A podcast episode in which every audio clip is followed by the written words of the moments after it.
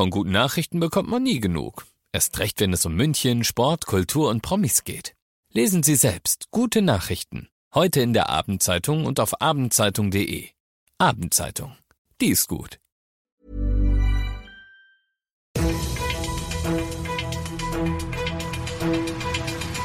95 5 Charivari, das München Briefing, Münchens erster Nachrichtenpodcast.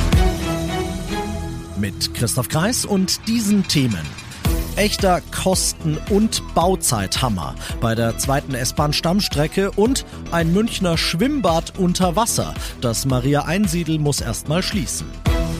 Schön, dass du bei der heutigen Ausgabe wieder reinhörst. Ich erzähle dir in diesem Nachrichtenpodcast täglich in fünf Minuten alles, was du in München heute mitgekriegt haben musst. Das gibt's dann jederzeit und überall auf der Podcast-Plattform deines Vertrauens und immer um 17 und 18 Uhr im Radio. Ich hoffe wirklich sehr, dass die zuständigen Projektträger, nämlich Bund, Freistaat Bayern und Deutsche Bahn, alles dran setzen, dass das derzeit größte Infrastrukturprojekt Deutschlands, nämlich die zweite S-Bahn-Stammstrecke, kein zweiter Berliner Flughafen wird.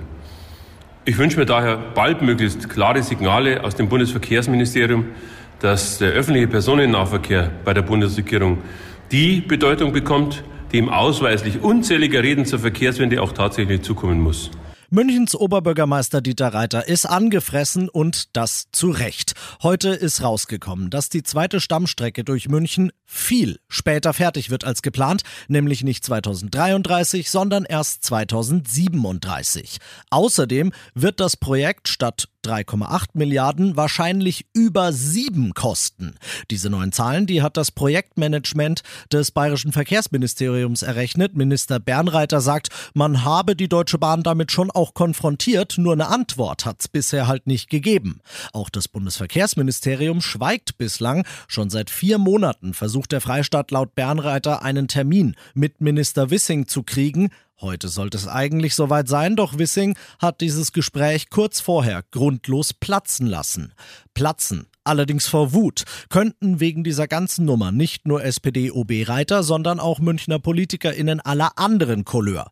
Die CSU will jetzt einen Vertreter der Bahn in den Stadtrat zitieren, damit er Rede und Antwort stellt. Die Grünen sehen, weil an der Stammstrecke auch Projekte wie zum Beispiel die U9 dranhängen, die gesamte Münchner Verkehrswende gefährdet und sagen, das ist völlig inakzeptabel für unsere Stadt. Und die FDP, die geht sogar so weit und sagt, bevor da jetzt noch mehr Milliarden versenkt werden, sollte man die zweite Stammstrecke lieber gleich beerdigen und mit dem Geld zum Beispiel die S-Bahn-Außenäste zweispurig ausbauen. Alle weiteren Infos dazu kriegst du auf charivari.de. Du bist mittendrin im München Briefing und du kennst es ja mittlerweile nach dem ersten großen München-Thema. Schauen wir auf das, was Deutschland und die Welt heute so beschäftigt hat. Nach zwei intensiven Tagen ist der NATO-Gipfel in Madrid zu Ende. US-Präsident Joe Biden hat zum Abschluss die Verteidigungsbereitschaft der NATO-Bündnispartner nochmal unmissverständlich unterstrichen und sagt, wir werden jeden Zentimeter des NATO-Gebietes verteidigen, Charivari-Korrespondentin Sarah Geiser-D. Russlands Präsident Putin sei es nicht gelungen, die NATO zu spalten, sagt er amerikanische Präsident. Die Alliierten seien vereinter denn je.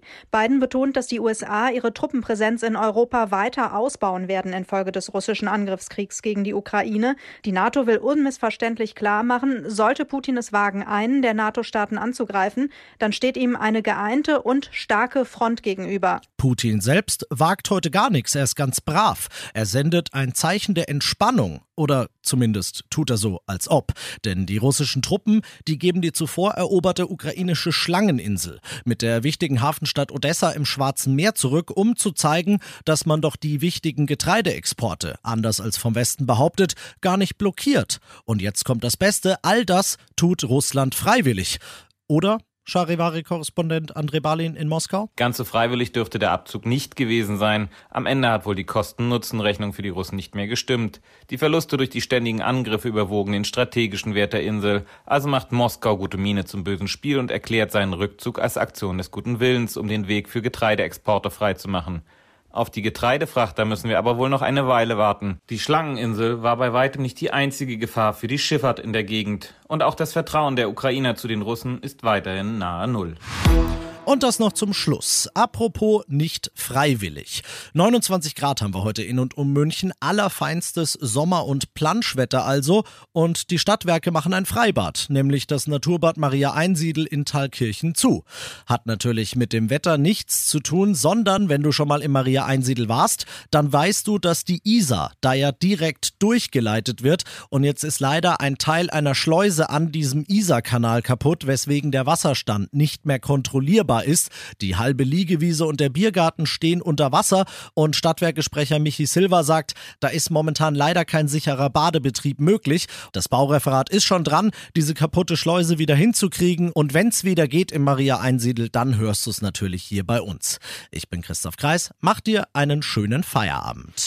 95.5 Charivari, das München Briefing, Münchens erster Nachrichtenpodcast. Die Themen des Tages aus München gibt es jeden Tag neu in diesem Podcast um 17 und 18 Uhr im Radio und überall da, wo es Podcasts gibt, sowie auf charivari.de.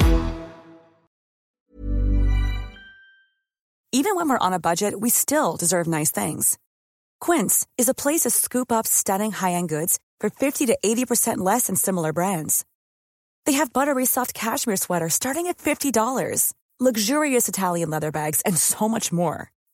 Plus, Quince only works with factories that use safe, ethical, and responsible manufacturing. Get the high-end goods you'll love without the high price tag with Quince. Go to quince.com/style for free shipping and 365-day returns.